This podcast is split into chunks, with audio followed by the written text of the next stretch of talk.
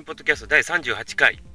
えー、今回もお付き合いいただきます。サリミカンニに二十歳です。さて、前回の37回からですね、ちょっと半月ほど日にちが空いてしまいました。えー、ご無沙汰いたしております。お待たせねいたしました。えー、まあ、ちょっとね、いろいろ、ちょっとマイクの調子とかも悪かってですね、ちょっとマイクを買いに行くのがあんまりちょっといいのがなくてですね、いざ電気店に行ってしまうと、まあ、家族の事情で電子レンジを買ったりと、まあ、そういう状態がちょっとただ続きまして、やっとね、ちょっとこう、機材も整えつつありますので、ちょっと聞きにくいかもしれませんけれどもね、ちょっとまあ、トークの方にお付き合いいただければなというふうに思います。まあ、この38回なんですけれども、まあ、今回はですね、まあ、1回につき何かのテーマを振ってみようかなというふうに考えたんですね。まあ、それは何かと言いますと、例えば、まあ、全然ちょっと違う話ですけど、例えばこの回は何かこう時事に振ってみるとか、で何かこの回は車であるとか、そういう趣味系に振ってみるとかいうふうなちょっと考え方をねしてみようかなというふうに考えてみたりしたんですね。まあ、ちょっとこういうのもあれですけども、まあ、ちょっと実は次のトーク何をしようかというのは全く考えておらんのですが、まあ、私も最近ちょっといろいろ趣味等にはまりつつある、まあ、はまっておるんですけども、まあ、その趣味をですね、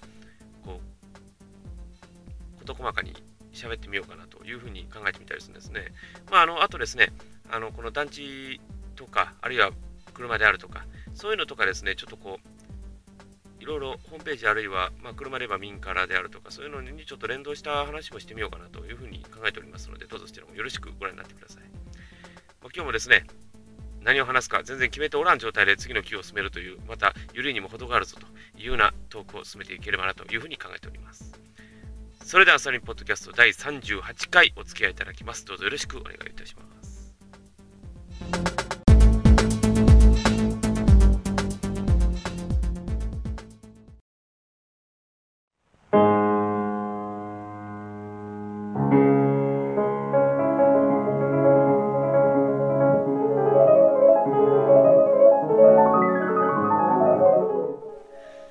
さてこの。38回ですが、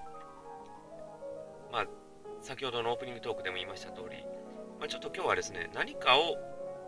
ピックアップして話をしてみようということで、話をしてみようと思います。で、そのピックアップする事項とは何かと言いますと、団地についてです。えー、で、なぜ団地だというふうに言われると思うんですけども、あのー、何回かぐらいね、家を語る回でですね、団地が好きなんですということでね、お話をしたと思うんですが、あの、私、まあ、実際のところ昭和50年代の生まれではありますが、あの、小学校の時なんですけどもね、大体もう今から二十数年前ですが、もう私が小学校の時にですね、まあ大体家族旅行で皆さん車で行くと思うんですけど、そこで、まあ、中国自動車道に乗ったんですね。そしたらですね、そこに、まあ、こうずっとね、走ってこう、車窓を眺めつつという話をしますけども、車窓を眺めてですね、こうずっと行きよったらですね、こう、中国道のこの道沿いにですね、エレベーターというかエスカレーターがある団地があったんですね。で、エスカレーターがあってですね、それを見た瞬間にですね、カルチャーショックを受けたんですよ。まあ私がその当時見たと言ったら大体平成に入ってからですね、例えばレオマールドぐらい、まあレオマールドってちょっと名前直に言いますけど、レオマレオマールドぐらいでこうエスカレーターがこうドーンと山を突っ切ってるとか、そういうのしか見たことがないんですよ。で、どう見ても遊園地とかではないんですね。で、その時走ってた父親にこれ何何言うって聞いたら、これ団地やって言うんですよ。で、団地という話になってですね。で、団地って何っていう話から全て始まったんですよ。まあ、それから見てカルチャーショックですね。でそれから団地をこういろいろ見て回ったんですね。ただ、岡山県がなんでこう団地って言われて皆さんこうピンとこないかと言いますとあの団地というとですね大体一戸建て団地が岡山多いんですね。だから例えばで言いますと今ですね赤岩市にあります岡山ネオポリス。あのネオポリスっていうぐらいですからあの大和ハウス工業がですねまあ、要はここに作ってですねまあ何千個の家を建てましょうと言って作ったのがネオポリスなんですね。で、ちょうどその時に岡山ネオポリスのがもうものすごく大々的に取り上げられた時期でもあります。ですから大体あの土地を団地と言われると団地と言わざるを得ないという場所なんですね。だから住宅地なんだけども団地と皆さん言ってるというのが岡山県の実情ではあります。でじゃあ岡山で団地というところはじゃあ存在するのかって言われたらですね結構存在はするんですね。ただやっぱりこう影が薄いということでですね、まあ、私もいろいろこう調べていく中でですね、まあ、岡山県に関してですけれども、やっぱりこう、団地少ないんじゃないかなって思えてきたんですね。ただその代わり少ないからこそ結構いいのがありますよ。えー、まあ、あの、私もこう、団地好きの一人としてこう、ね、ずっと進めていければなというふうに考えております。で、まあ、その小学校からずっと過ぎていきまして、まあ、私が、まあ、中学校の時ですね、団地をこう高速道路沿いであるとか、こう街に入った時とかにですね、こう見てたんですけども、まあ、中学生の時なんかまだね、カメラなんてまだ高かったもんですから、フィルムカメラなんてものは相当買えなかったもので、写真を撮ってなかったのがもう汚点であるというような感じに、ね、なっております。で、それからですね、こうずっと過ぎまして、私が高校1年の時、えー、1995年、平成7年なんですけどもね、私を団地好きを決定させる映画が出ました。それがですね、第4回に、ひねくれ恋愛論について話をしました、ジブリの恋愛対策であります、耳をすませばですね、に出てくる団地がですね、東京都住宅供給公社、愛宕2丁目住宅でございました。で、それを見た瞬間にですね、これはすごいぞということでですね、ますます団地熱を兼ねさせていくことになったんですね。で、こうずっとこう見ていくとですね、あのー、耳をすますまで、ね、4分、多分ね、5、6分いかないと思います。4分過ぎぐらいのあたりでですね、団地の外観と左側に塔が見えてくるとこがあるんですね。それはね、給水塔です。えー、給水と言いますとね、あの、大体岡山の方ね、あのー、ぜひともね、アパートとかの上見てください。タンク、丸っこいタンクがね、ポンと立ってるんですよ。あれをね、ひたすらタワーにしたのが、給水塔です。えー、まあ、そんなかん、そんなこんなでですね、こう私の団地好きが決定的なものになったんですね。で、まあ、私もその後、まあ、就職とかしまして、いろんな、まあ、仕事とかでね、団地を見に行く機会も多かったんですけども、まあ、こうずっとこう見ていく中でですね、さらにこう、まあ、あの、こう、車とかのね、やっぱり趣味にこうされてた部分があったんですけども、団地をさらに加熱させる決定的なことになったのはですね、まあ、あの、金がね、言っております。まあ、私があの、このスタリンポッドキャスト始めるにあたってですね、まあ、この諸先輩方は一体どんな話をしてるのかなというのをまあ一回ちょっとリサーチしてみようということになったんですね。で、そしたらですね、その中でですね、まあ偶然このジャンルとかを探しててですね、まあ団地をちょっと探してみようかということで探してみたらですね、あったんですね。それがですね、あの過去のあの家を住まいを語る会で話したんですけども、あのオール団地日本さん、えー、ね、あの大阪の重鎮皆様方がこうお話をしてるわけなんですけども、またこのトークが面白いんですよ。で、またためになるんですね。勉強になりますわ。で、それでですね、こう聞いていく中で、あこういう見方もあるんだとかね、あこういう歴史があったのかというのをですね、こう多々覚えていきまして、まあちょっとね、えそれからまあ、こういう私も、二十歳の団地探しという、団地の探しの旅というホームページをいろいろ作ったりしましたけども、まあ、今もね、これから更新どんどん書きますけども、まあ、それでね、いろいろ調べていければなというふうに私も考えてます。で、今回まあ、その、岡山で、じゃあ団地ってどんなもんなのかなっていうのをね、見ていただきますべくね、ちょっとお話を進めていこうかなというふうに考えてますのでね。で、一つ基礎知識として覚えておいていただきたいのが、あの、大体全国で団地を展開しているといえば、大体各都道府県の自治体あるいは、まあ、市町村ありますね。まあ、例えば、都道府県営とか、あるいは市町村営とかありますね。その中で、一番多いと言われるのがな大体70万個ぐらいあるんですかね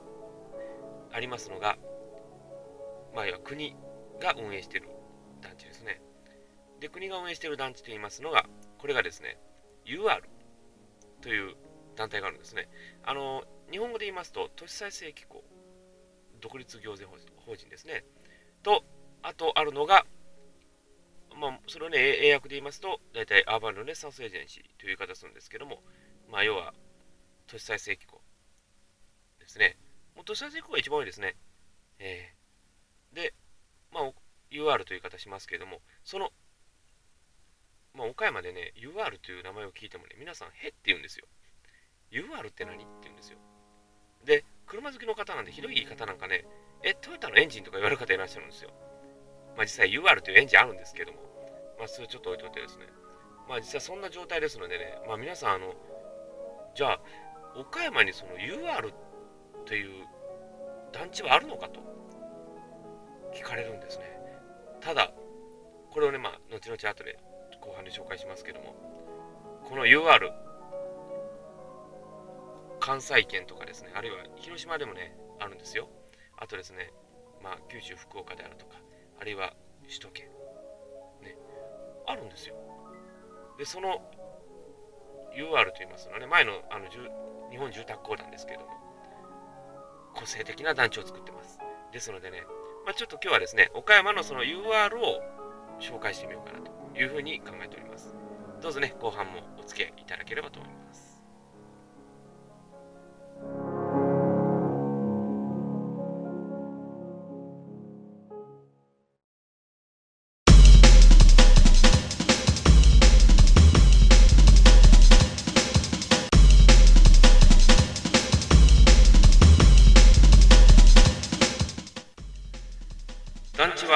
度見るとかなりハマります。スタインポッドキャストまだまだ続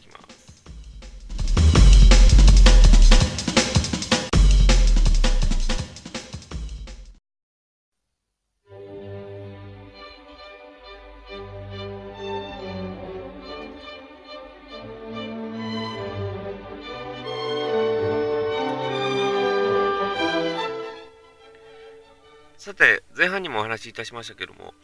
あの岡山にはね、えー、まあ、そういう UR 都市機構の団地がないんじゃないかと皆さん思われがちかもしれませんが、あの一軒だけね、ちょっと私が確認している団地があるんですね。まあ、それもちょっとご説明しておきましょう。で、あの、ブログの方にですね、えー、団地の、私のですね、あの二十歳の団地探しの旅、かっこ仮っていうリンクを設けておりますので、そちらをぜひともご覧になってください。あの、こちらの方にですね、まあ、団地写真の項目見ていただきましたら、一番にあります、東中山下市街地住宅っていうのがありますね。で、これはですね、あの昭和40年代にですね、まあ、要は、昔のですね、日本住宅公団がですね、建てましたという団地なんですね。で、まあ、市街地住宅のね、あのご説明については、ちょっとまあ、あのー、それなりのプロの方がいらっしゃいますので、あのー、簡略に言いますと、上は団地で、下はテナントっていう感じなんですね。で、そういう形で、立っておるという、そういう形態をとっているのが市街地住宅っていう感じですね。で、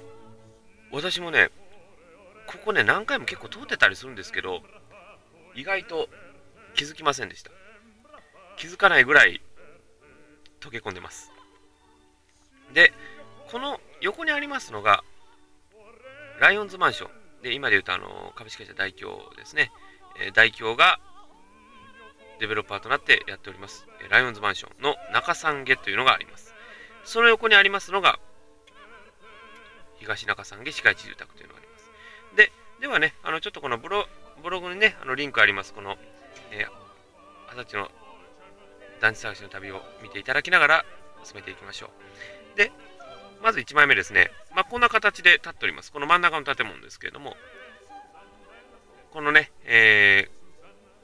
あの天満屋岡山店と言いますとね、あの天満屋の本社でもありますが、その天満屋岡山店のところにバスターミナルがあるんですね。まあ、例えば2階に B ウィングっていう、まあ、要は女性向けファッションとかそういうのがあります。で、横に B ウィング2という建物が離れであります。で、そのバスターミナルのところずっと下っていき、南に下っていきますと、この建物が見えてきます。で、次参りましょう。で、このですね、UR 都市機構のページ見た限りではね、こっちの裏手の方が映ってたんですね。だかまあ多分あの、入り口の方は1枚目の方から入るようになってます。あの、団地の方へ入る場合でしたら、この裏口からも入ることができます。はい。で、その下ですね。で、はい。見上げて、見上げてみました。で、この建物なんですけども、そんなに古く感じないんですよね。まあ、あの、昭和40年代にしては、こう、綺麗だなという感じはしましたね。で、その下に見ますと、その一番最上階のところのですね、フェンスを映してるんですが、これがですね、UR ライト、定期借や先着順受付中というのがあるんですね。で、この UR ライトというのは、あの期限付き賃貸なんですね。ですから、あの、まあ、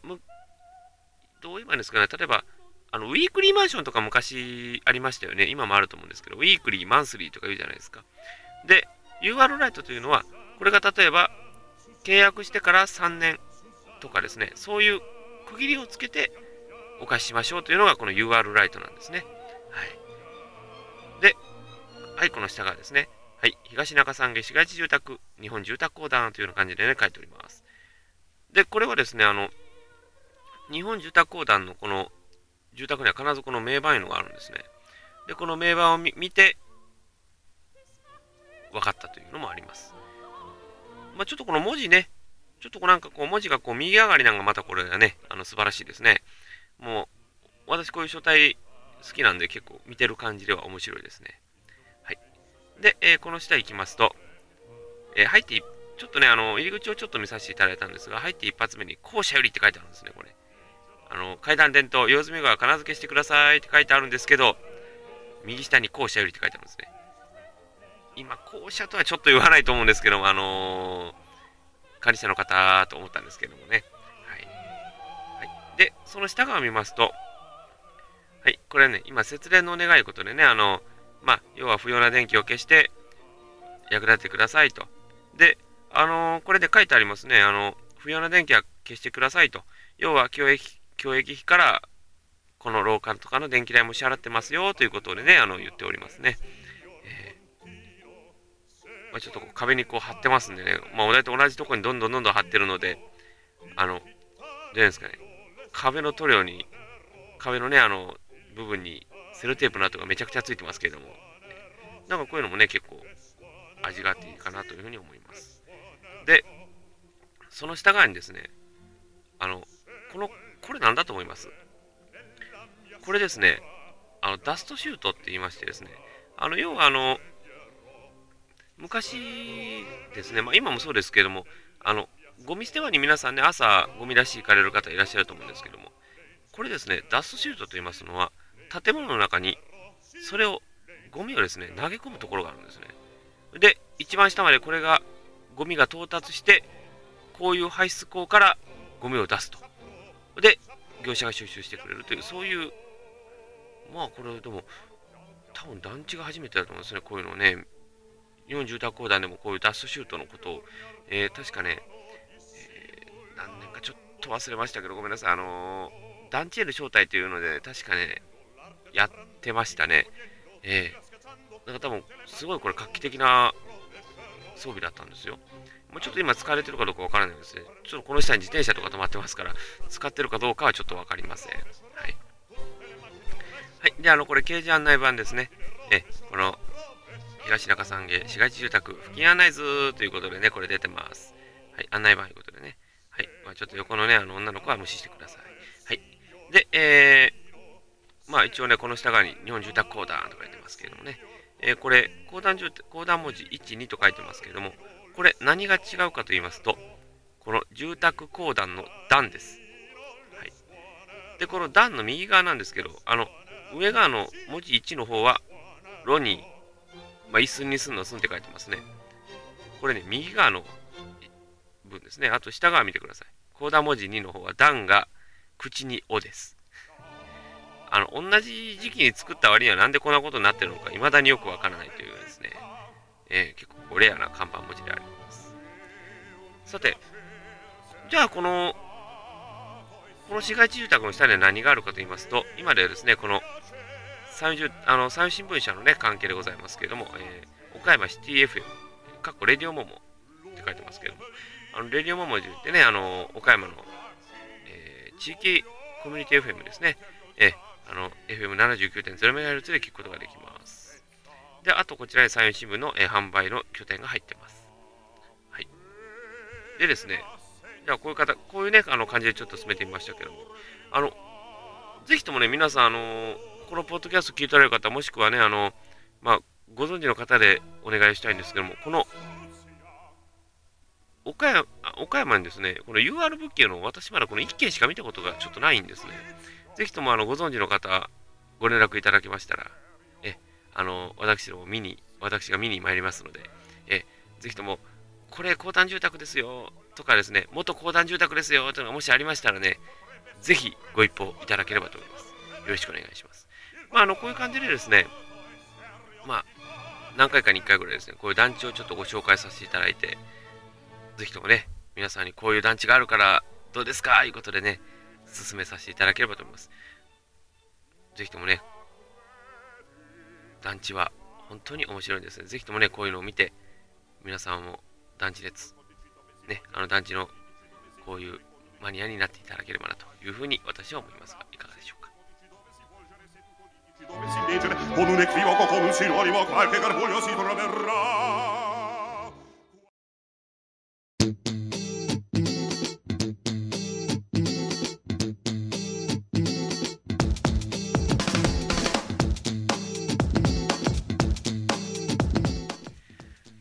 さて、この38回ですけれども、まあ、今回ですね、まあ、こう前半後半こうトークを同一にしましてですね、まあ、こう団地を今日は取り上げてみましたけれども、いかがでしたでしょうか？まあ、あの岡山でね、団地と言いますと、こう、なんでしょうね、なんかこう影が薄いというイメージがどうしてもあるんですけども、あのアパートとかマンションは結局民間主体ですからね、まあ、民間がこう作ってこういくんで、やっぱりこう形もいろいろ多種多様いうのがありますし、やっぱりこれ公的主体になると、やっぱりこう、どういえばですかね、なんかこう、皆さんがこう、住むにあたっては、なんかこうね、あの、建物選ばれる方へのやっぱりこう、公的主体ってあんまり住まないじゃないですか。ただ、その公的主体だからこそ出てくる味っつうのがあるんですね。えー、ですから、あの、決してこう、どう言えばですかね、時代に流されない作り方をしてるところもあるんですよ。ですから、この昭和に、ね、40年代あるいは30年代に建てられた団地がなぜ今まで来てもこの平成の時代に入ってもこう輝いていられるのかというのはですねやっぱりこう例えばそうですが家でも建てた時に例えば昭和の時に建てた家が実は平成になって新しく見えるかっていうと実はそうでもないんですよ。その和風は別としてですよ。洋風ですけどもね。ただ、いざこう、団地をこう、建てますよね、銃刀をね。建てていって、いざこう、平成になった時にも、まだ新鮮に見えるんですよ。ですからね、団地をね、ぜひとも皆さん、発見してみてください。こういうのがあるんかということでね。だから実際のところ、私もこういろいろ団地を見に行ってます。で、こう、いろいろ写真を撮って見てみます。なんですけど、全然こう古臭さを感じないんですよ。またこれがね、団地の良きところなんですよね。ですから皆さんもね、ぜひとも団地をこう見ていただいてね、なんかこう、昔らしい味があるなーということでね、再評価、ね、また再発見してみてはいかがでしょうかね。ですから、まあこういう形でいろいろ、ちょっとこう、貝代わりぐらいでね、ちょっとこういろんな話をしていければなというふうに考えておりますので、どうぞそちらも皆さんよろしくお付き合いのほどお願いいたします。さてですね、このスタリンポッドキャスト、皆さんからのご意見、ご要望、何でも結構です。お待ちしておりますので、どうぞね、あの、アドレスの方、E メール、E メールのアドレスの方ですね、えこちらの、ポッドキャストブログの一番上側にあります。ね、えー、スタートミックス .com あるいは gmail.com どちらでも構いません。どうぞね、皆様のご意見、ねしっかり、今だったらね、あのー、しっかり投稿いただきましたら、ご紹介させていただきますから、どうぞそちらもよろしく。まあ、何でも結構です。タイムラインの話で結構です。どうぞね、みな私、二十歳への質問、何でも結構です。どうぞ、質問入れてみてください。お待ちしておりますよ。はい。さて、この38回、こういうトークを緩やかに進めてみました。ぜひともね、これから39回、まあ、この次はですね、39回、40回ということで、どんどん続いていきますから、まあ、今年中には50回の大台乗れるかなという感じもしますけど、まあ、あまり無理をしてもいけませんので、しっかり進めていこうかなというふうに考えておりますので、よろしくお願いいたします。それでは、スタリンポッドキャスト、次回第39回でお会いすることにいたしましょう。